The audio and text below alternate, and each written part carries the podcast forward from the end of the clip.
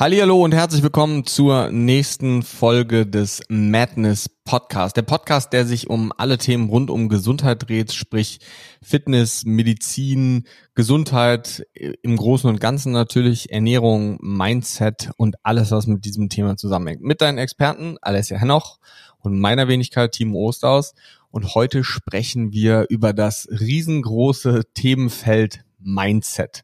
Und ich glaube, wir starten die Folge einfach mal damit, dass Alessia mal so ein bisschen ähm, von sich erzählt. Was verstehst du überhaupt unter Mindset? Ja, und ich wusste, dass wir die Folge gleich mit der schwierigsten Frage überhaupt äh, beginnen, weil tatsächlich ist ja so dieser Begriff Mindset ähm, ja fast so ein Modebegriff geworden. Ne? Und ich habe auch echt lange, auch jetzt im Vorhinein dieser Folge, drüber nachgedacht, okay, die deutsche Übersetzung davon ist ja eigentlich so ein bisschen Mentalität. Also was für eine Mentalität haben wir? Und tatsächlich habe ich auch einfach mal äh, Wikipedia gefragt, was denn Wikipedia da definiert. Und ähm, Mentalität bezeichnet nach Wikipedia eine vorherrschende psychische Persönlichkeitseigenschaft im Sinne eines Denk- und Verhaltensmusters einer Person oder sozialen Gruppe und wird auch auf gesamte Nationen bezogen. Aha. Genau. Das ist übrigens die offizielle, ja, eigentlich Mindset-Definition von, von Wikipedia. Also wenn man Mindset jetzt mal so als Mentalität umschreibt. Für uns jetzt in diesem Kontext von Gesundheit ähm, bedeutet Mindset ja häufig irgendwie ein bisschen was Abstrakteres. Irgendwie ja alles oder Mindset ist für mich alles ja so ein bisschen, was so tagtäglich in meinem Kopf abgeht, dass ähm, ja, was meine Handlungen, meine Gefühle, meine Aktionen in gewisser Weise beeinflusst. Und da merkt man ja irgendwo auch schon, dass das natürlich auch den ganzen Tag präsent ist. Also sprich, dass ähm, das eng verknüpft ist mit meinen persönlichen Werten und ähm, dass diese, ja, diese ganzen Systeme natürlich irgendwo mein ganzes Leben prägen. Also Motivation, Entscheidungsfindung, Planung, Zielfindung, meine Bedürfnisse, mein Umgang mit anderen und noch vieles mehr. Und ähm, ja, all das geht für mich einher mit Mindset. Mhm. Ja, spannend. Das ist ja für jeden so ein bisschen was anderes, glaube ich. Und ja, voll. Ähm, ich weiß nicht, wann das begonnen hat, aber so vor, oh, ich würde mal schätzen, so vor zwei Jahren oder kann auch sein, dass es da nicht begonnen hat, sondern dass ich einfach da angefangen habe, mich mit dem Thema zu beschäftigen. Ähm, und ich deswegen dann viel mehr davon mitbekomme. Und das ist ja so, wenn man sich einen neuen blauen Rucksack kauft, hat plötzlich jeder einen blauen Rucksack auf der Straße an. Und äh, man wird halt offener für die Dinge oder man, man nimmt Dinge dann besser wahr, sagen wir mal so. Deswegen ist es schwierig, finde ich, ähm, zu sagen, wann dieses Mindset-Thema so rauskam. Aber jeder zweite Coach, Trainer, weiß ich nicht, äh, bietet ja irgendwie mittlerweile an oder redet darüber. Und ähm, ja, ich weiß nicht, so Mindset, Persönlichkeitsentwicklung, das ist ja, geht ja alles so in eine Richtung. Ich finde das immer schwierig, so wie in diesem Fitness-Kontext ja auch alle sagen so, oh, ich ähm, habe das Werkzeug A und löse damit Problem B. Ähm, das Problem ist halt irgendwie nur, wenn man, ich meine, wir beschreiben das sonst immer mit einem, mit einem Hammer und mit einem Nagel. Und der Hammer ist quasi das Werkzeug und ähm, der Nagel ist das, das Problem in Anführungsstrichen, ja, was gelöst werden soll. Und wenn du halt nur einen Hammer hast, ist halt irgendwie alles nur ein Nagel, was prinzipiell jetzt vielleicht den meisten Menschen auch hilft, aber gerade so in dieser psychologischen Mindset-Region oder in diesem Fachbereich könnte man ja eigentlich schon fast sagen, ähm, ist das, ja, das ist halt nicht so wie wenn du eine Kniebeuge ein bisschen falsch machst und dann, äh, weiß nicht, ich finde das halt sehr schwierig, dass man da sich ganz genau positioniert, vor allem wenn man halt keine Ahnung hat oder es gibt ja viele Leute, die denken, sie haben Ahnung und äh, ihre Weisheiten dann so nach draußen positionieren. Ich finde es aber ein sehr spannendes Thema und ich glaube, dass man da auch irgendwie nie so richtig fertig wird, so gefühlt zumindest. Ja. Weil da ergeben sich dann ja so neue Baustellen immer. Ist man in der einen Sache besser geworden? Dann hat man gemerkt, okay, da geht's aber irgendwie doch noch weiter. Bei uns in der Ausbildung habe ich im, im ersten Video, glaube ich, gesagt, ähm, je mehr man weiß, desto mehr weiß man, dass man eigentlich gar nichts weiß, weil man irgendwie merkt, dass die Dinge komplexer und komplizierter werden und dass dieses ganz einfache Denken, was man davor hatte, vielleicht irgendwie gar nicht mehr ausreicht, um eine gewisse Komplexität irgendwie wiederzugeben. Und ja, also ich finde das ein sehr spannendes Thema. Ich freue mich da jetzt auch drauf. Und ähm, ich würde sagen, ähm, du gibst jetzt heute definitiv mal die Struktur vor, hier der Fachmann. Okay, also ich finde an der Stelle, du hast schon so ein paar Sachen gesagt. Erstmal ist mir gerade der Studiengang Mindsetologie eingefallen. Vielleicht. Studiengang, ernsthaft? Nein, das ist mir gerade eingefallen. Den könnte man, du sagst, es ist eine Wissenschaft für sich und ich finde es ganz spannend eigentlich. Mindsetologie wäre doch einfach ein klasse Studiengang. Ähm. Ja, ich meine, man muss ja, also wenn man bei diesem Studiengangsthema ist, ähm, es ist ja, ich meine, du hast es oft schon gesagt, es kommt aber immer nicht so an, wenn du es sagst, glaube ich. Deswegen sage ich es jetzt, ähm, weil du hast es ja selber studiert und ich kenne kaum Menschen, die in der Psychologie unterwegs sind, die sich so mit diesem ja, Thema zum Beispiel Glaubenssätze oder irgendwie sowas in diesem Alltagsding wirklich mit auseinandersetzen.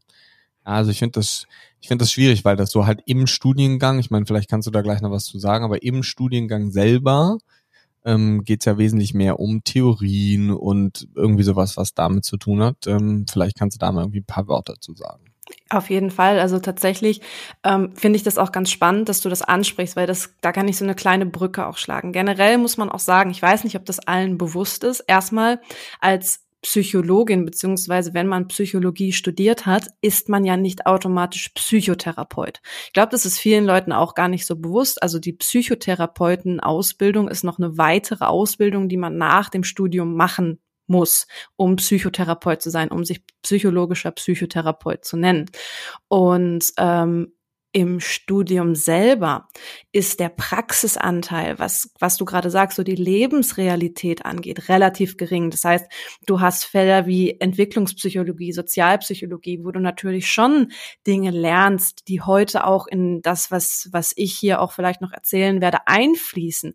Nichtsdestotrotz ist es einfach sehr, sehr abstrakt. Ne? Es ist ein rein wissenschaftlicher Studiengang und zumindest in meinem Fall war es so, dass ähm, es sehr wenig um dieses Thema ging, okay, wie ist das denn wirklich aktuell bei den Leuten? Was passiert da gerade so im Mindset der Menschen? Und ähm, ich möchte das an der Stelle deswegen nochmal sagen, wir hatten da schon ähm, kurz drüber gesprochen, bevor wir die Folge gestartet haben. Erstmal, wir haben in Deutschland immer noch einen wahnsinnigen Psychotherapeutenmangel. Ja, das heißt, du hast es eben gesagt, so ja, jeder Coach macht heute was mit Mindset. Nur man muss eben auch sagen, die Leute, die halt nicht nur so ein bisschen was optimieren wollen, sondern die wirklich eine, ja, ich sag mal, schwer, schwerer wiegende ähm, psychologische Fragestellung haben, die bekommen häufig auch gar keine Hilfe. Ja, das ist nun mal einfach so, dass Psychotherapie nicht so einfach für jeden zugänglich ist, einfach weil wir eben einen krassen Psychotherapeutenmangel haben. Und auf der anderen Seite werden wir so zugeballert mit diesem Thema Mindset, ja. Und wenn ich, ich meine, ich habe da auch einen krassen Bias natürlich, weil ich mich für diese Themen irgendwo interessiere, weil ich in dieser Sport, Training, Coach, Blase mich bewege. Aber ich habe halt häufig das Gefühl, wenn ich so Instagram öffne, ich werde so überrannt von Kalendersprüchen, die vielen Leuten suggerieren könnten, so, jo, beschäftige dich mal einfach ein bisschen damit und dann wird das schon passen mit deinem Mindset. Und das macht mich immer fast so ein bisschen wütend, weil ähm, so ist es nun mal einfach nicht. Und du hast es gerade schon schön gesagt, du hast so das Gefühl, man macht dann eine Tür auf und plötzlich ergeben sich 20 weitere. Und gerade bei diesem Thema Mindset, Psychologie ist es ja noch viel, viel, viel krasser, weil man immer ja sehen muss, hm, das ist nun mal einfach sehr fluide. Ja, ähm, man verändert sich in seiner Persönlichkeit, man verändert sich natürlich gerade in jüngeren Jahren stärker. Das geht auch mit einher, ne? Erinnert dich an deine Pubertät, wie du da plötzlich deine Eltern fandest, ähm, wie sich deine Peer Groups vielleicht verändert haben, also deine Bezugspersonen und so weiter. Aber es ist eben auch nicht selbstverständlich das, was wir heute für selbstverständlich halten. Ähm, zum Beispiel, wenn wir über Partnerwahl reden. Auch das hat Einflussfaktoren, weil häufig ist es nun mal so, dass wir einen Partner, den wir Anfang der, also als wir an den Anfang unserer Zwanziger waren, vielleicht super fanden, dass wir den mit Mitte 30 vielleicht gar nicht mehr so super finden. Einfach weil sich Persönlichkeiten verändern verändern und verändern dürfen. Und deswegen ist es so ein super komplexes Thema, ähm, wo man aber einfach, und das sind so die zwei ersten Anstöße, die ich mitgeben möchte, es ist ein Privileg, es ist einfach was Tolles, es ist einfach etwas, was jeder machen sollte, ähm, sich mit sich selber auseinanderzusetzen, aber man darf A, erstmal akzeptieren, dass Persönlichkeit und Meinung und so weiter auch fluide sein dürfen. Das heißt, dass sie sich verändern dürfen und du musst nicht jeden Tag Stunden darauf verwenden, jetzt dein optimales Mindset zu haben. Du musst nicht einfach nur denken, oh ja, jetzt hat mir jemand gesagt, ich mache ein Dankbarkeitstagebuch, jetzt muss ich aber auch jeden Tag für alles dankbar sein. Nein, man, du darfst auch einfach mal richtige Scheißtage haben, ja. Das ist mir an dieser Stelle eingangs wichtig, bevor wir gleich auch über diese Themen sprechen. So, was können wir an unserem Mindset verbessern? Ja, das ist super. Aber ich möchte den Leuten einfach mitgeben, dass das nicht so ein zusätzlicher Stressor sein soll. So neben Training und gesunder Ernährung soll ich jetzt auch noch mein Mindset optimieren. Das ist nicht immer machbar. So. Mhm. Ich finde das sogar wesentlich schwieriger, als nur in Anführungsstrichen zum Training zu gehen. Das ist ja schon was, was äh, für viele Leute eine, eine große Herausforderung ist. Ne? Also ich finde halt immer so, man kann halt viele, ganz, ganz, ganz viele Bücher lesen ähm, die mit dem Thema zusammenhängen. Und ich finde gerade so die, die Bücher in Richtung Kaffee am Rande der Welt zum Beispiel, John Strelecki, ich glaube, der hat irgendwie mittlerweile irgendwie zehn oder 15 Bücher. Boah, also finde ich, ich habe es das erste Mal gehört und hab, oder gelesen habe gedacht, was ist denn das für eine Kacke? habe ich irgendwann noch mal gelesen oder dann als als Hörbuch gehört und dann keine Ahnung war ich da so voll in dem Modus drin und habe mir gefühlt irgendwie alle ähm, 10 oder 15 oder wie viele Bücher der auch immer hat mittlerweile ähm, von dieser Kaffee am Rande der Welt Serie gibt's drei Stück. Finde ich genial die Bücher weil das halt so in ja ich sag mal weil er quasi so Geschichten erzählt und man sich in irgendeiner Geschichte wiederfindet und merkt so, ah, okay, mh, mm, ja, das könnte sein, dass ähm, ich jemand bin, der auch so in diese Richtung geht. Und ein sehr cooles Buch, auch wenn das jetzt, es hat schon mit dem Thema zu tun, aber ich habe es vorgestern fertig gelesen. Ähm, und ich muss sagen, ich habe das Buch mit meiner Freundin schon mal gehört, aber das habe ich überhaupt nicht wahrgenommen, ja, überhaupt nicht. Und das ist mit eines der besten Bücher zu diesem Selbstoptimierungs- oder Mindset-Thema. Ähm, heißt, ähm, das Leben ist zu kurz für später Alexandra, Alexandra Reinhardt, nee, Rein, Reinwart heißt sie, glaube ich, ähm, hat auch irgendwie so sieben oder acht Bücher. Und die macht in diesem, in diesem Buch ein Experiment, also nur ein Gedankenexperiment. Und zwar stellt sie sich vor, dass sie in einem Jahr tot wäre. Ähm, und schreibt sich das selber auf und sagt so, hier, 12. Februar oder ich glaube, es ist 11. Februar oder so, aber ist ja auch egal. Ähm, das ist mein, mein Todestag und trifft alle Entscheidungen, die sie dann trifft, unter der Prämisse, dass sie erstmal kurz drüber nachdenken und sagten, okay, wenn ich jetzt in einem Jahr tot wäre, was würde ich dann machen? Also, dass man es außen vor lässt, was andere von einer Situation halten, was andere davon halten, wenn man sich für etwas entscheidet, sondern dass man wirklich nach seiner Intuition entscheidet, ohne zu lange drüber nachzudenken. Ja, sehr spannendes Buch an der Stelle.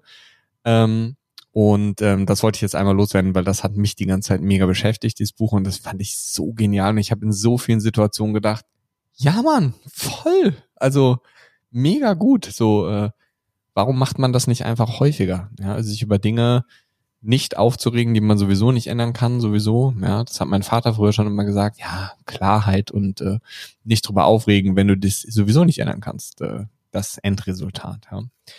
Von daher, ähm, ich glaube, lass uns doch mal zu diesem Thema Glaubenssätze hüpfen. Weil Tatsache, wie du das auch schon gesagt hast, ist das ja so das Thema. Und ich muss sagen, ich persönlich bin manchmal auch so anfällig für so Motivationssprüche, Kalendereinträge oder so. Ähm, das heißt, ich mache mir sowas immer mal gerne zwischendurch so als Hintergrundbild auf dem, auf dem Handy oder so, um mich immer mal wieder daran zu erinnern. Ähm, ich schreibe auch so eine Art Tagebuch, Dankbarkeitstagebuch, ähm, allerdings online, das heißt am Computer ähm, und nicht per Hand quasi. Ähm, und da sind, schreibe ich mir auch selber immer solche Sprüche rein. Ähm, mich motiviert das schon, aber ich weiß natürlich auch so, ja, das ist eine nette Sache so, wenn man das liest und sich das jeden Tag immer wieder vor Augen führt, aber wirklich bringen tut's ja dann auch nicht so super viel. Ähm, und deswegen, ich glaube, Glaubenssätze ist so dieses Thema Number One, ähm, wo irgendwie gefühlt jeder drüber redet und da würde mich jetzt mal deine Meinung interessieren. Mhm. Also was du gesagt hast, ist ja total richtig. Ähm, du machst das und man darf aber auch nicht vergessen, das ist nur das, um das nochmal klarzustellen. Ich wollte damit eben nicht sagen, nee, mach das nicht, das ist Zeitverschwendung. Das ist, das Beste, was du tun kannst. Jeden Tag irgendwo dir Zeit einbauen für Selbstreflexion. Mir war nur wichtig, dass wir, ich sag mal, in, in eben dieser Blase, in der wir uns heute bewegen, auch auf Instagram, halt das nicht noch als weiteren Stressor, als Druck sehen. So, du musst jetzt auf jeden Fall deine Persönlichkeit noch entwickeln, wenn man noch gar nicht an diesem Punkt ist, dass das überhaupt für, für dich möglich ist. Ne? Also das finde ich einfach wichtig. Und ähm, du hast es schon gesagt. Also mhm. ich finde das ein spannendes Thema, ähm, weil ich muss sagen, ich habe, ähm, als ich angefangen habe mit diesem Dankbarkeitstagebuch zu schreiben, ähm, da würde mich jetzt mal deine Meinung interessieren. Ich weiß nicht, ob ich es dir schon erzählt habe, ähm, aber ich habe das am Anfang mit so einem ähm, Motivation Monday Journal heißt das, glaube ich, von Julian Zietlow gemacht. Mhm. Ähm, das fand ich sehr cool, ähm, weil das ist ein, ein gefertigtes Buch, wo du deine Spalten und Zeilen hast, wo du was auszufüllen hast. Da ist jeden Tag ein Buchtrip drin, äh, nicht ein Trip, sondern ein Tipp natürlich. Ne? Und ähm, das fand ich super. Und ich muss sagen, an den Tagen, wo ich es nicht gemacht habe, habe ich mich hart abgefuckt am Tag danach, dass ich es nicht gemacht habe davor. Und irgendwann habe ich gecheckt, okay, ähm, vielleicht ist es auch okay, hat es auch einen Grund, warum ich das dann an dem Tag nicht gemacht habe. Ich muss aber zugeben, dass in den Wochen, wo ich mich dann wirklich in meiner, in meiner Planung für die Woche quasi damit beschäftigt habe und zu sagen, so, nächste Woche, jeden Tag machst du das.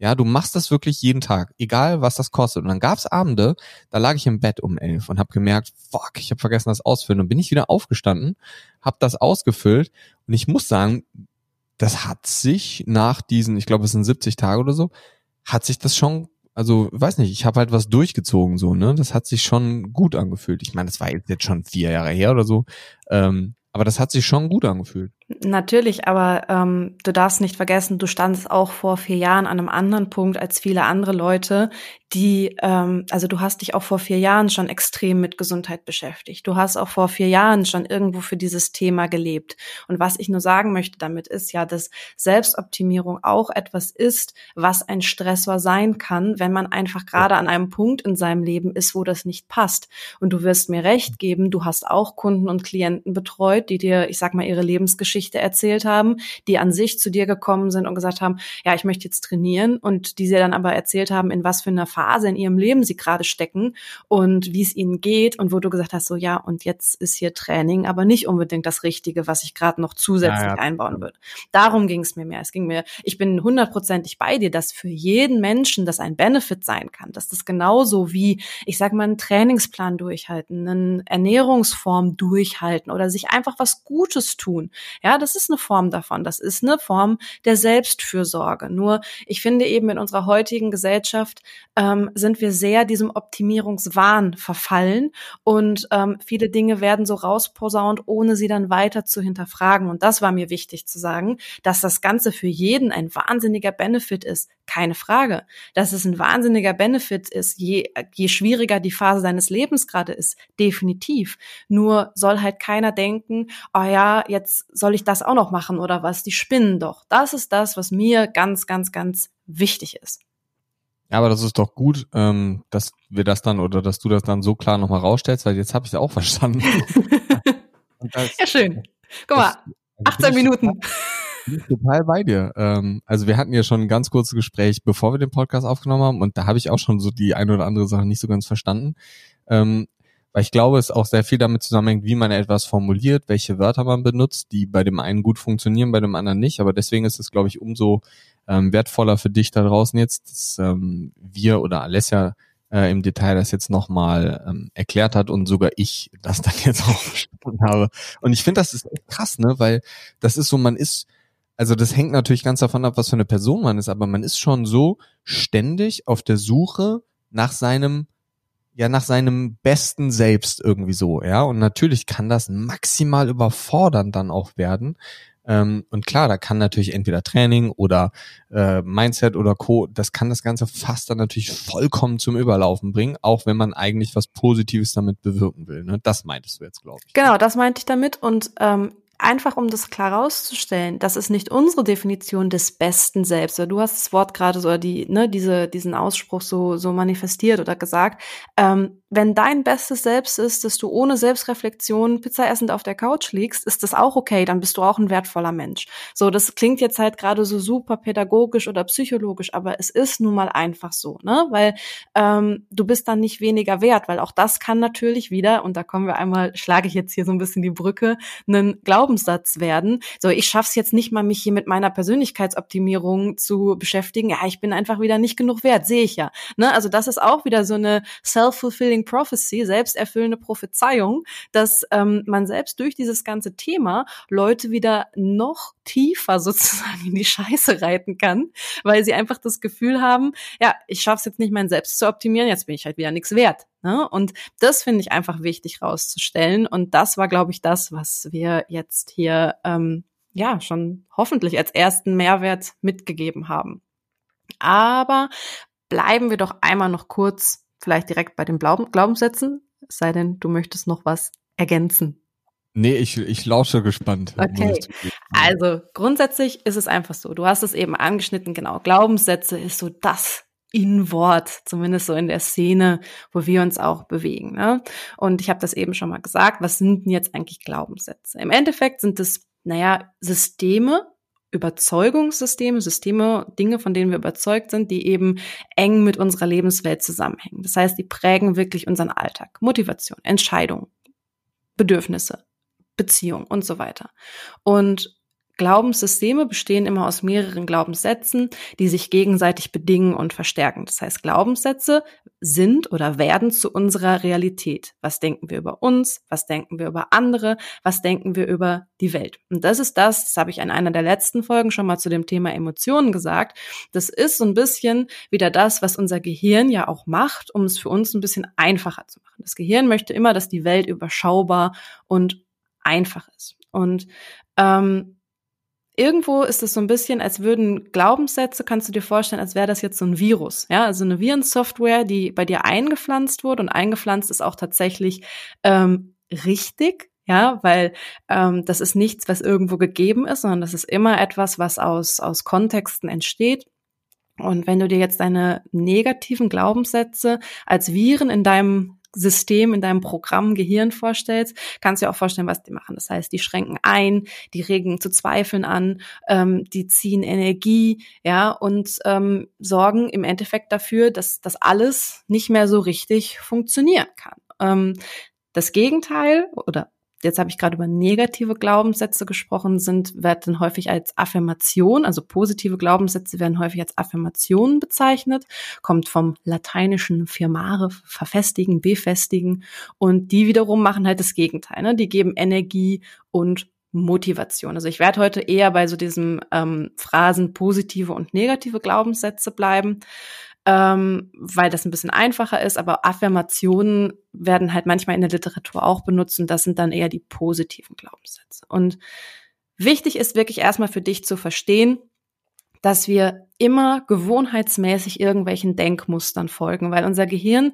das zieht einfach sehr viel Energie. Ja, wir haben das schon mal zum Thema Immunsysteme und sowas schon mal kurz angesprochen. Grundsätzlich will unser Gehirn aber immer als allererstes die Energie haben, weil das ist wichtig. Ohne unser Gehirn können wir nicht überleben, ja. Und deswegen haben wir in allem Muster. Das heißt, wenn wir jederzeit unseren gewohnten Denkmustern folgen, ist auch fast alles, was wir machen, irgendwo ein Glaubenssatz.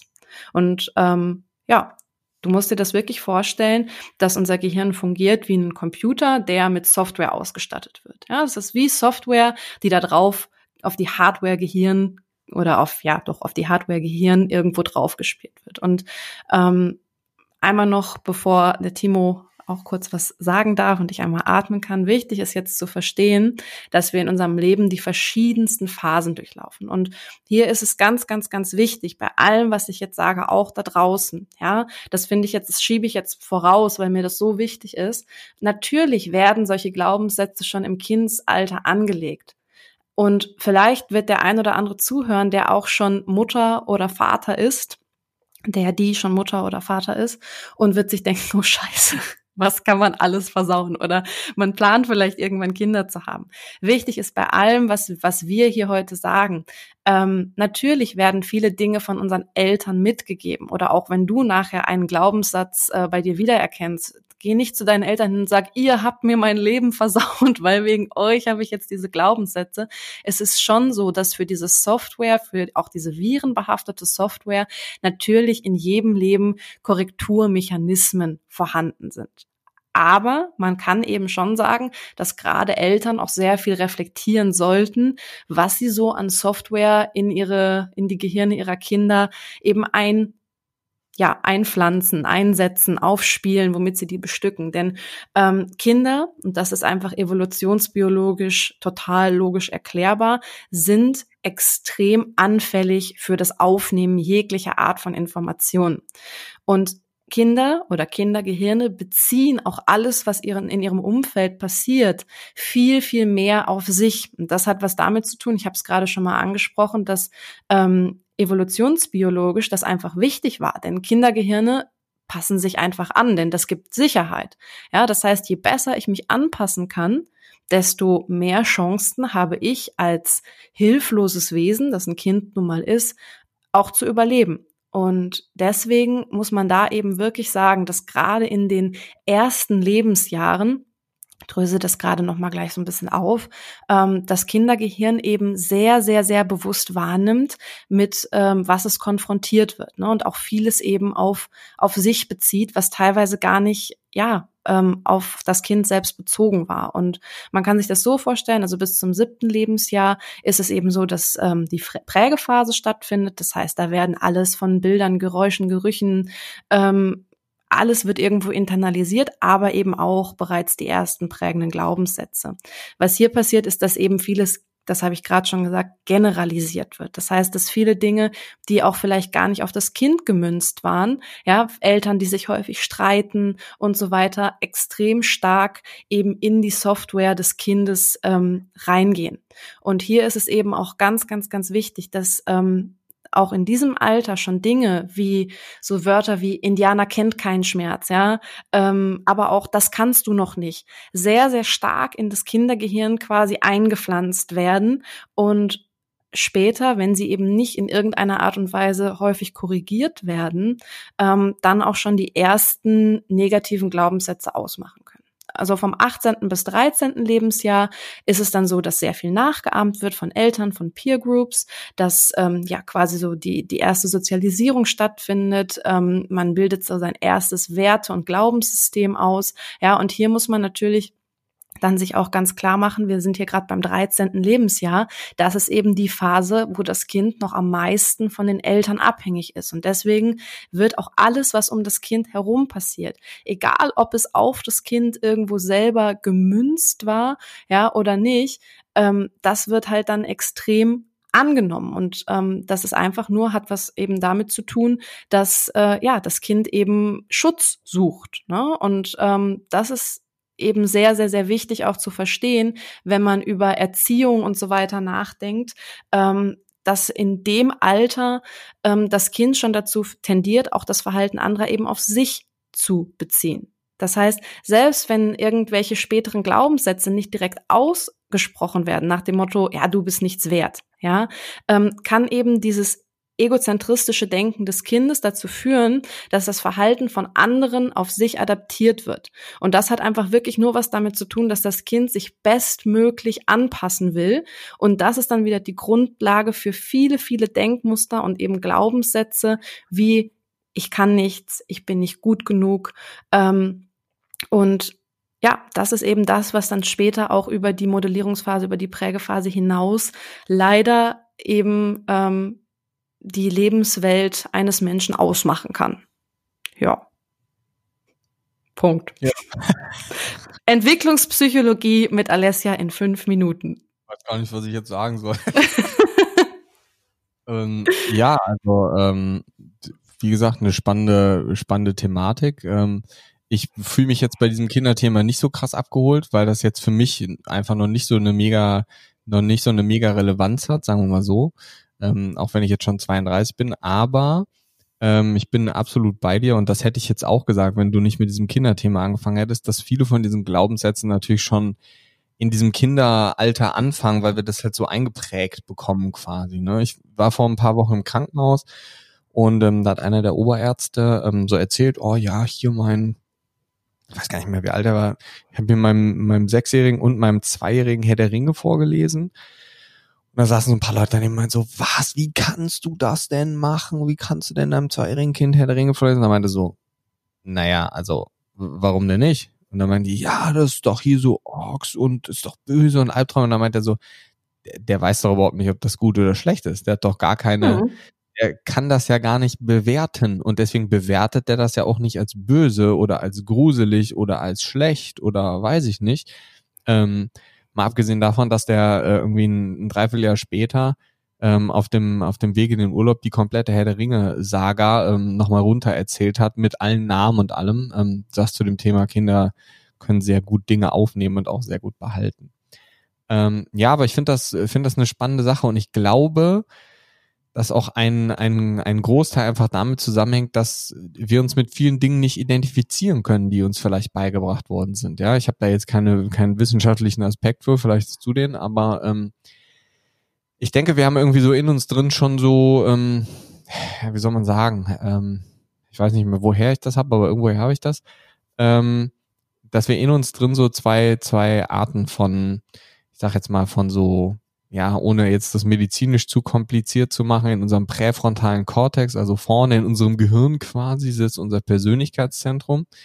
Ähm, und ich glaube, da gibt es so zwei, zwei, zwei Arten. So einmal gibt es so den Clown und dann gibt es so den, den Mann, der der Anzugträger ist. Und ähm, ich glaube, je nachdem, wer von uns beiden oder wer von, von diesen beiden stärker ausgeprägt ist, das hängt dann auch so ein bisschen davon ab, wie man Entscheidungen trifft. Ne? Der Clown, der ist so derjenige, der macht das schnell und der sagt so, jo, ich finde das alles cool und ähm, oh, lass mal hier einen neuen Laptop kaufen, keine Ahnung. Und der, der Anzugträger sagt so, hm, erstmal überlegen. Hm. Geld habe ich denn auf dem Konto? Das ist super witzig, was du gerade sagst. Erzähl mal weiter.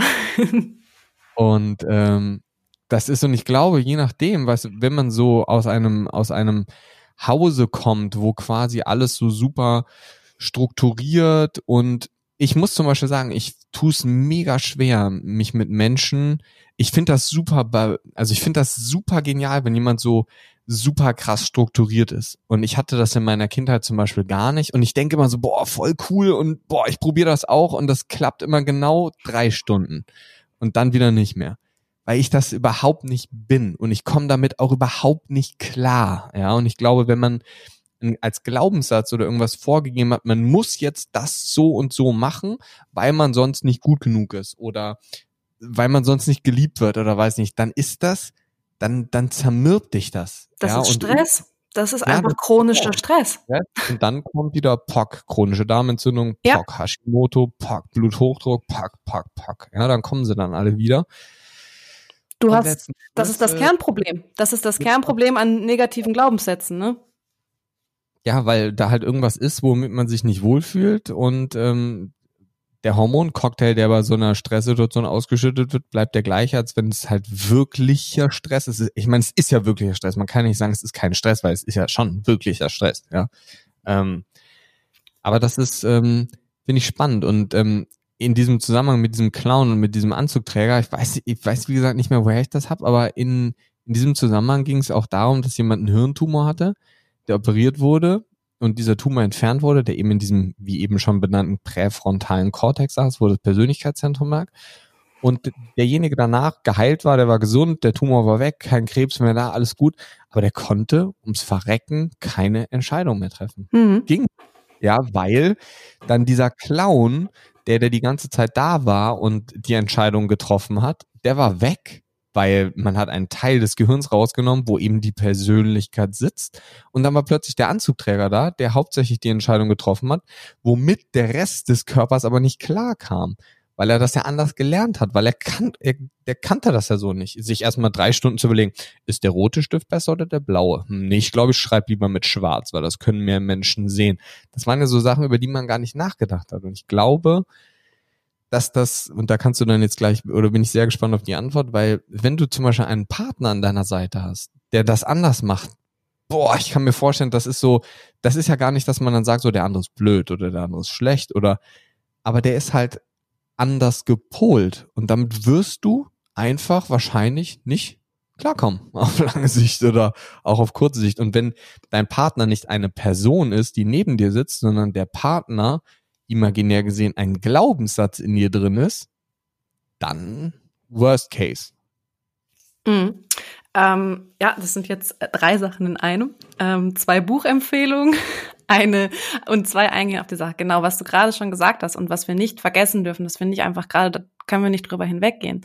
Ähm, wir reden hier auch gerade, wir haben gerade über Stress geredet, ne? Und wir reden hier gerade immer noch über frühkindlichen Stress. Das heißt, ein Gehirn, das früh, frühkindlich so viel chronischem Stress ausgesetzt war, hat schon in diesem Stadium, wo eben die Neuroplastizität, also das, die Entwicklung des Gehirns am höchsten ist, eine solche Sensibilisierung für verschiedenste Stressoren und potenzielle Gefahren erfahren, ja, dass du generell dein ganzes Leben immer eine Überstimulation deines Bedrohungssystems hast. Und das ist eben was, weshalb ich eben gesagt habe, diese Glaubenssätze und dieses vielleicht, ich bin nicht gut genug. Es gibt natürlich noch, noch andere Glaubenssätze, aber das ist sicherlich ein sehr weit verbreiteter. Der werden, die, der wird wirklich Teil deiner Identität und das zieht sich eben ins Erwachsenenbehalter. Und da kann man wirklich studientechnisch beweisen, dass sich das auf Suchtverhalten, ähm, gerade zum Beispiel übrigens auch in Kombination mit einem ganz, ganz starken Optikfokus, ja, also viele ähm, Menschen, die ähm, immer das Gefühl haben, sie müssen weiter abnehmen oder noch mehr trainieren, die sind sehr häufig oder da liegt wirklich sehr häufig dieser Glaubenssatz zugrunde, ähm, Perfektionismus Perfektionismus, krasse Verlustängste, Beziehungsprobleme, eine extreme Bedürftigkeit in Beziehungen und so weiter, Manipulation von anderen. Das sind alles Dinge, die sich auf diese frühen Stressoren ähm, ja ähm, zurückführen lassen und ähm, das finde ich halt einfach ganz, ganz, ganz krass. Und natürlich hast du dann auch noch weitere Folgen wie ne, chronisch entzündliche Darmerkrankung oder überhaupt nur Darmprobleme erstmal im ersten Schritt und Überstimulation der HPA-Achse, also grundsätzlich ständig gestresstes Verhalten. Dann kommt daraus wieder ein Hashimoto, ähm, dann kommen daraus andere genau, Probleme. Hm? Ja. Diabetes, den ja, haben wir eben auch noch. Ja, ja, genau. Und das alles, weil, ähm, weil du eventuell mit negativen Glaubenssätzen ausgestattet bist. Und ähm, einmal kurz vorweg, sowas kann im Übrigen auch noch transgenerational, also von Eltern beziehungsweise auch ne, von der Mutter aufs Kind übertragen werden. Also das finde ich ja nochmal den krassesten Scheiß überhaupt, ja, äh, wenn wir wieder bei diesem Eltern- und Kinderthema sind. Und ähm, was hast du noch gesagt? Genau, du hast über die ähm, Läsionen des präfrontalen Kortex gesprochen. Hier übrigens nochmal ganz ganz witz, äh, witzig, nee, witzig ist es nicht, aber wichtig, ähm, die vorletzte Folge zum Thema Schlaf. Und der Timo hat gerade über präfrontalen Kortex und Auswirkungen gesprochen eine Nacht schlechten Schlaf kann schon zu, ja, ich sag mal, ähnlichen ähm, Aktivitätsverlusten im präfrontalen Kortex ähm, führen, also in, spezifisch zu seinem im ventromedialen präfrontalen Kortex. Ich weiß gar nicht, ob ich das in der Folge gesagt habe, dass man zum Beispiel schlechtere Entscheidungen trifft. Ne? Ähm, so Doch, eben. Ja, habe ich, glaube ich, gesagt, ne?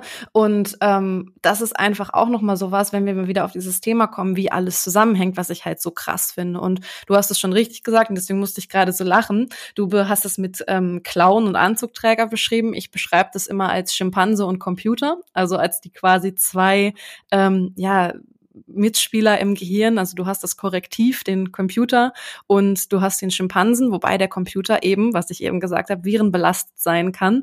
Und an der Stelle ähm, hast du gerade auf Partnerschaften angesprochen. Das ist ganz, ganz witzig. Ähm, die oder eins der besten Bücher für Partnerschaften, finde ich, was man lesen kann, ist einmal ähm, die fünf Sprachen der Liebe ein ganz cooles Buch zu dem Thema, um auch nochmal eine Buchempfehlung rauszuhauen.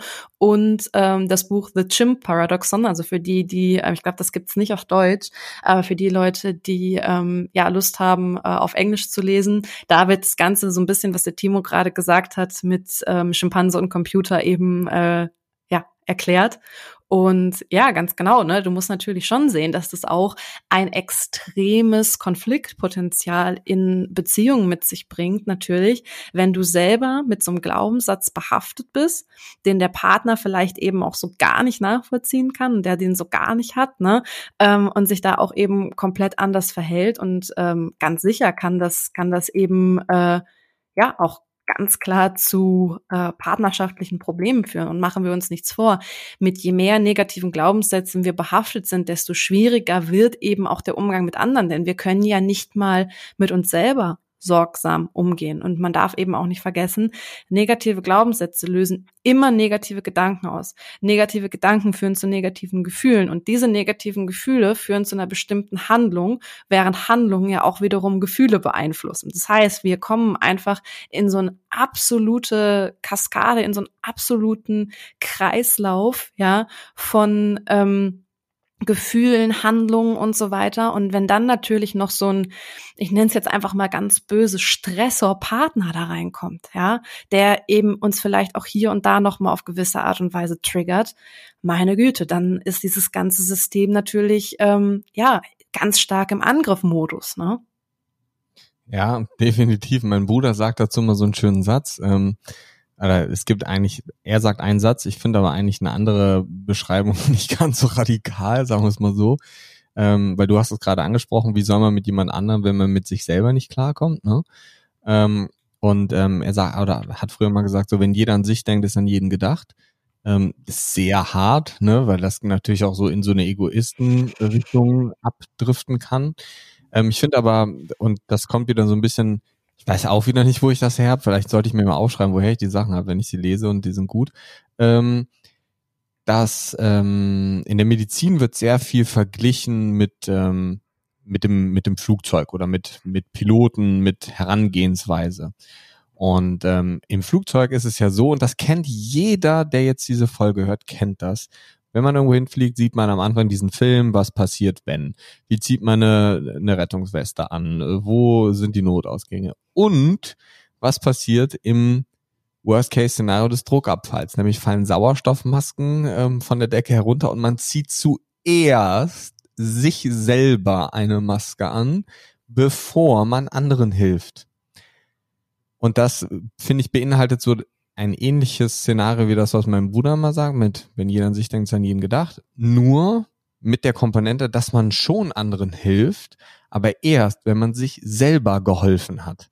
Und ich finde, das kann man sehr einfach oder sehr schön auf dieses Persönlichkeitsglaubenssatz-Thema ähm, anwenden, weil ich finde schon, dass man gerade in einer Partnerschaft ist man irgendwie dem anderen so ein bisschen auch schuldig. Und wie eben schon gesagt, wenn diese Partnerschaft mit uns selber ist innen drin, weil wir Glaubenssätze haben, dann sollte man schon versuchen, wenn man mit anderen Menschen gut klarkommen möchte oder auch vor allem mit sich selber gut klarkommen möchte, dass man daran arbeitet. Na, und deswegen finde ich dieses Persönlichkeitsentwicklungsthema auch so spannend.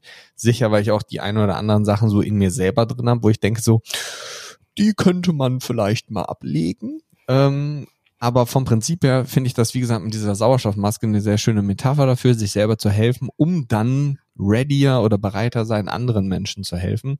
Und wenn wir jetzt schon über das Thema helfen sprechen, was würdest du denn so sagen? Kann man so einen Glaubenssatz auflösen? Geht das? Geht das nicht? Weil vom Prinzip her, ich kenne das nur so, oder was heißt, ich kenne es nur so, ich kenne natürlich auch tausend andere ähm, Varianten. Aber es ist ja ganz oft so, dass man im Moment liest, ja, du musst deine negativen Glaubenssätze einfach auflösen. Und wenn du sagst, ähm, ich bin nicht gut genug, oder das ist der Glaubenssatz, den muss man ja erstmal aufdecken. Das ist ja auch gar nicht so einfach, diesen Glaubenssatz aufzudecken, der in einem drin ist, weil oft ist es ja so, dass man in gewissen Situationen mit irgendwas nicht klarkommt. Man weiß aber ja gar nicht, wo es herkommt oder was dieser Satz ist, der in einem drin ist.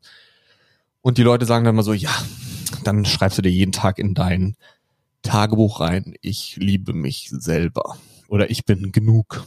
Und mhm. ähm, ich wird dann dieser Glaubenssatz aufgelöst. Das halte ich jetzt für zu einfach, muss ich sagen. Ja, funktioniert auch nicht. Ne? Unser Gehirn ist halt nicht dumm. Also du kann, also unser Gehirn kann ja nichts, was wir gelernt haben, um uns vor Gefahren zu bewahren. Ja, das ist es ja.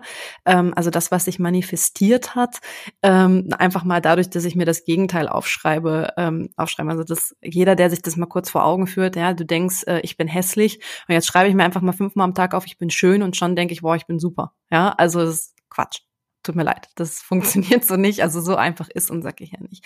Generell hast du gerade was gesagt und ähm, klar, ich finde es auch immer wichtig, dass wir das einbringen. Ähm, definitiv, ich glaube, jeden von uns begleiten irgendwelche negativen Glaubenssätze. Ähm, du hast aber eben so zum Thema Egoismus und Altruismus was gesagt. Ähm, und das finde ich ganz, ganz spannend, weil ich glaube, als ich den Satz von dir, also ich, ne, Grüße raus an deinen Bruder, du hast damals schon gesagt, ja, der Jascha, der sagt immer das und das. Und äh, ich habe damals noch gesagt, so, ja, was für ein Idiot. Ja, weil wir. Ja, habe er nämlich auch gesagt. Und jetzt würde ich das nicht mehr sagen. Genau. Ja, und das ist so krass, weil da merkt man eben auch mal, was, was man selber so durchmacht, ne? Weil generell werden wir alle halt ja eher so altruistisch erzogen. So kümmere dich um andere und das ist das Wichtigste, ne? Und das ist ja auch irgendwo, wenn wir so bei diesem Beziehungsthema bleiben, weil ich glaube, das betrifft einfach auch ganz viele unserer Hörer, dass man so das Gefühl bekommt, ja, du musst dich halt für den anderen aufopfern und, ne, ist, weiß ich nicht, anpassen, keine Ahnung. Du glaub, du weißt, in welche Richtung das geht. So Kompromisse ja, ja. finden und opfer dich auf und kümmere dich um die anderen. Oh ja, Kompromiss ist ein gutes Wort. Ja, ist ein gutes Wort. Genau. Und ich sage nicht, dass du nie wieder Kompromisse finden sollst. Das Problem ist aber einfach, dass in unserer mh, mm, Sozialisierung so dieser Egoismus, ähm, den wir als Kind ja haben, und da kommen ja diese Schutzmuster her, uns später aberzogen wird. Das heißt, wir entwickeln egoistische Schutzmuster und später heißt es ja, verhalt dich bloß altruistisch, Egoismus ist scheiße. Und ähm, ich weiß, dass dieser Satz, so wie du ihn jetzt gerade gesagt hast, klang für mich am Anfang auch hart, aber es ist halt echt was Wahres dran, weil das Beste, was du auch partnerschaftlich machen kannst, ist dich eben einfach mit deinen eigenen Viren und Dämonen äh, auseinanderzusetzen. Und das funktioniert eben, um jetzt hier wieder auch ähm, zurückzukommen, eben nicht dadurch, dass ich mir einfach mal nur denke, oh ja, haben einen negativen Glaubenssatz, lösen wir den mal auf. Das wird nicht klappen. Das heißt, grundsätzlich muss man, was du schon gesagt hast, überhaupt erstmal gucken, welche negativen Glaubenssätze begleiten mich und was ich noch viel wichtiger finde, wie bewerte ich denn gewisse Situationen? Weil Schubladendenken ist jedem, jedem ein Begriff, ja, und wir alle packen in Schubladen. Und wir bewerten Situationen auch grundsätzlich immer gleich. Und das ist auch wieder so dieses, dieses klassische, jemand sagt etwas, ja, und ich bewerte diese Situation gleich nach einem Muster, wie ich es erlernt habe. Und das kann halt gut oder das kann halt schlecht sein, je nachdem, wie meine Bewertung im Gehirn so aussieht.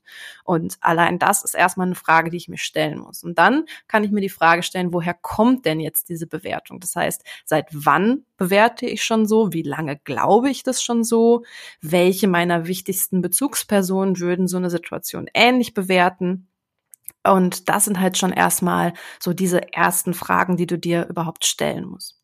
Dann finde ich es ganz wichtig, überhaupt erstmal zu fragen, und das ist auch wieder das Thema, an was hindert mich denn mein Glaubenssatz? Weil definitiv, es gibt ja auch Glaubenssätze, die irgendwo raus entstanden sind und die vielleicht auch gut für dich sind. Ja, die dich vielleicht regelmäßig vor Gefahren bewahren. Also das ist auch nochmal ganz, ganz wichtig zu verstehen. Aber wenn du natürlich merkst, du hast so einen ähm, Glaubenssatz, der als Virus wirklich deine, weiß ich nicht, Motivation, deine ähm, Selbstwahrnehmung wirklich beeinträchtigt, dann einfach mal zu fragen, an was genau hindert mich mein Glaubenssatz und was wäre anders, wenn ich diesen Glaubenssatz loslassen würde, ja?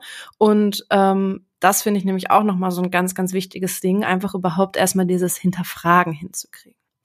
Und dann musst du tatsächlich gucken, okay, wie machen wir das jetzt, dass ich das umdeute? Und beim Umdeuten gibt's halt auch so manche Sachen, auf die ich achten sollte. Ja, grundsätzlich kann man sagen, bei der Umdeutung, wer kann mir denn dabei helfen? Das heißt, nur weil ich ähm, von meinen frühesten Bezugspersonen irgendwie das Gefühl bekommen habe, ich bin nichts wert, ja, oder das vielleicht auch sogar heute noch von meinen Eltern bekomme, dass ich das Gefühl habe, nichts, was ich mache, ist gut genug wie kriege ich es dann vielleicht hin, dass der Partner, der mich heute wirklich liebt und der mir jeden Tag sagt, wie toll er mich findet, ähm, wie kriege ich es denn hin, diese Ressource, ja, diese Ressource Partner in dem Moment oder guter Freund oder Freundin, ähm, wie kann ich das hinkriegen, die zu nutzen. Das heißt, wer kann mir helfen beim Umdeuten meiner Glaubenssätze? Ja, wie kriege ich das hin?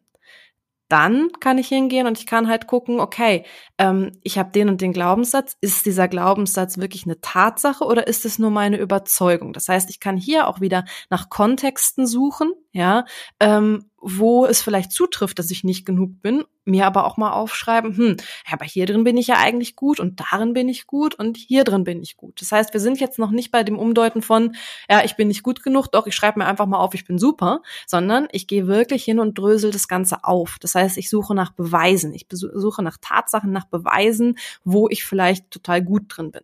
Ja, und das sind halt so die ersten Dinge, die man machen kann. Natürlich kann man auch einfach umformulieren. Hier ist es aber wirklich so, ähm, dass die, die Umformulierung, ähm, ich bin hässlich, ich bin hübsch, nicht funktionieren wird. Ja, das heißt, wir müssen diese Umformulierung emotional prüfen. Das heißt, wir müssen die aussprechen können, einfach mal vor sich hin sagen und merken, okay, ich kann die jetzt ohne irgendwie mich komisch, unbehaglich zu fühlen, aussprechen und ähm, die ist wirklich auch konkret. Ja, weil mh, ich bin hübsch ist einfach nicht konkret. Ja, das finde ich zum Beispiel auch nochmal wichtig. Und die Aussage, die, die umformulierte Aussage, die ich treffe, die muss eben wirklich sich gut anfühlen. Das heißt, es muss nicht heißen, ähm, wenn du den negativen Glaubenssatz hast, ich bin nicht gut genug oder bleiben wir bei dem, ich bin hässlich, musst du nicht sagen, ich bin hübsch, sondern du kannst zum Beispiel sagen, ich freue mich darauf, dass ich mich in Zukunft hübsch finde. Ich erlaube mir, mich hübsch zu fühlen. Ich lerne, mich in dieser und jener Situation anzunehmen. Ja, das klingt jetzt erstmal so ein bisschen so, uh, aber das ist einfach wirklich die Aufgabe, die man sich sel selber stellen muss. Ja, und dann kann man auch das über verschiedene Steps machen. Das heißt, du fängst an mit, ich erlaube mir, ich lerne. Ja, und irgendwann wird dann ich bin daraus. Das heißt, auch Glaubenssätze dürfen sich oder eben umformulierte Glaubenssätze oder dann Affirmationen, die dürfen sich verändern. Und das ist ganz, ganz wichtig. Und dann kann ich auch fangen oder anfangen, mir das jeden Tag immer mal wieder ähm, das zu äh, visualisieren, indem ich es mir aufschreibe, immer mal wieder wiederholen, immer mal wieder versuchen zu verinnerlichen, weil das ist ganz klar, das ist Neuroplastizität, auch noch im Erwachsenenalter, auch wenn die im Kindergehirn, sag ich mal, noch viel mehr ist. Ähm, aber das ist halt klar, dann schreibe ich es mir auf. Aber ich muss natürlich erstmal ähm, ja, fünf Schritte zurückgehen und auch wirklich einen Glaubenssatz, den ich, keine Ahnung, mehrere Jahrzehnte mit mir rumtrage, kann ich nicht erwarten, dass ich den mal eben in, in drei Tagen aufgelöst habe. Das funktioniert nicht. Also das ist wirklich der Rat da draußen. In kleinen Steps anfangen mit, ich erlaube mir, ich lerne jetzt und so weiter. Das heißt, Geduld mitbringen. Ähm, wirklich da versuchen, ja, ähm, nicht an Unglaubliches zu glauben, ja, sage ich immer, sondern wirklich sich ähm, rein realistisch mit den Dingen auseinandersetzen und Step by Step dieses Thema anzugehen und vor allen Dingen Geduld mitzubringen, Fürsorge wieder mitzubringen für sich selber und äh, ja, das Thema dann in dem eigenen möglichen Tempo anzugehen. Ja, top. Also zwei Sachen habe ich, äh, die mir jetzt einfallen. Ähm, das heißt, du wärst aber schon ein Fan davon, weil ich kenne das zum Beispiel. Ähm, gerade wenn man einen vollgepackten Tag hat. Ähm, und ich bin ein großer Fan davon, auch wenn ich es eigentlich viel zu selten mache, aber wenn ich es mache, merke ich immer direkt, wie gut es ist.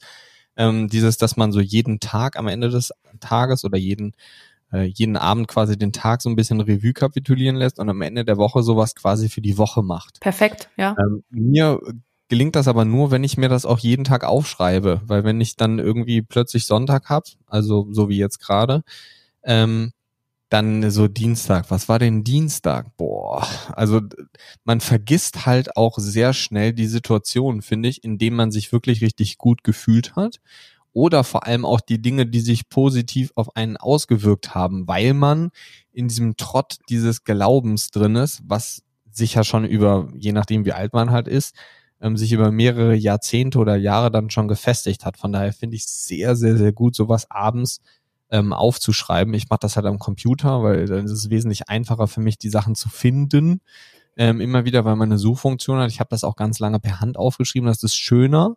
Ich mache das eigentlich auch lieber, aber ich kann nach den Dingen dann nicht suchen. Aber ähm, wärst du bei mir, dass du sagen würdest, so dieses Aufschreiben am Ende des Tages, am Ende der Woche so Revue kapitulieren, das äh, macht schon Sinn. Klar, bester Tipp sowieso. Und ähm, großer Fan bin ich da von der Kalendermethode. Das heißt, mach dir jeden Abend ne, eine Erinnerung äh, im Kalender, jetzt fünf Minuten. Und das ist auch wieder wichtig. Denk dir nicht, du musst das eine Stunde machen. Fünf Minuten, jeden Tag drei Dinge aufschreiben. Ja, das dürfen Stichworte sein und such dir halt das raus, was für dich am besten funktioniert. Der Timo hat es jetzt gerade gesagt. Für ihn ist es am Computer. Ähm, grundsätzlich wirst du mir recht geben, ist es natürlich auch neuronal wieder besser fürs Verinnerlichen, wenn wir es mit der Hand aufschreiben. Das ist einfach ja, so. Ja, ja, aber ähm, ich mache das am iPad mhm. und ich schreibe das Perfekt. per Hand ja. ins iPad und das iPad macht aber quasi dann ähm, die Computerschrift mhm. darauf, dass ich später danach suchen kann. Ich schreibe das aber schon per Hand. Ja, perfekt, genau. Also das ist natürlich jetzt schon wieder die Möglichkeit hat nicht jeder,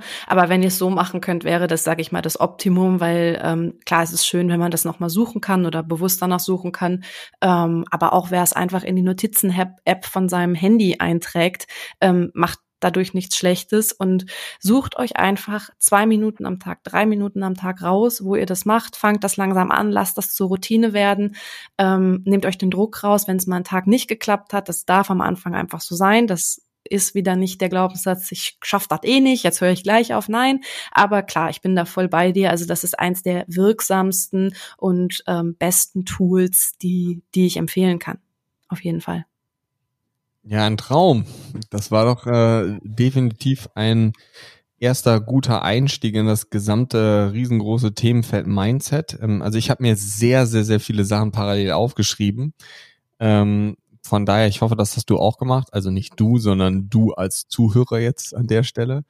Ähm, und ja, ich weiß ja nicht, ob du noch irgendwie was loswerden möchtest, Alessia, sonst würde ich sagen, ähm, schließen wir die Folge damit, dass jetzt jeder den Rest des Tages ähm, erstmal über seine Glaubenssätze nachdenken kann und hoffentlich dann heute Abend anfängt, ähm, sich fünf bis zehn Minuten Zeit zu nehmen, die Sachen aufzuschreiben. Ihr könnt, was ihr natürlich auch sehr gerne machen könnt, um euch einfach so ein bisschen zu committen selber, ähm, dass ihr das fotografiert, dass ihr das irgendwo postet, irgendwo teilt und uns markiert ähm, damit wir auch so ein bisschen sehen, was ihr macht, ob ihr was aus den Folgen mitnehmt oder wie viel ihr aus den Folgen mitnehmt, weil das natürlich auch wieder eine Art Feedback für uns ist. Und ähm, ja, ansonsten würde ich sagen, von meiner Seite aus ähm, viel Spaß beim restlichen Notieren, Aufräumen, Putzen, Saugen, Autofahren, Trainieren oder was auch immer. Und ähm, Alessia, wenn du noch was sagen möchtest, dann würde ich sagen, gerne jetzt. Äh, nein, ich bin, bin sehr happy mit diesem Einstieg ins Thema Mindset, genau was du gesagt hast. Gebt uns gerne Feedback, auch zu den Themen, die ihr natürlich in Zukunft gerne hören würdet. Äh, schreibt uns dazu jederzeit. Wir verlinken das Ganze wie immer hier unten in den Show Notes. Und dann wünsche ich euch jetzt auch noch einen schönen Tag, Abend oder wann auch immer du diese Folge hörst. Und ich freue mich auf das nächste Mal. Bis dann. Ciao, ciao.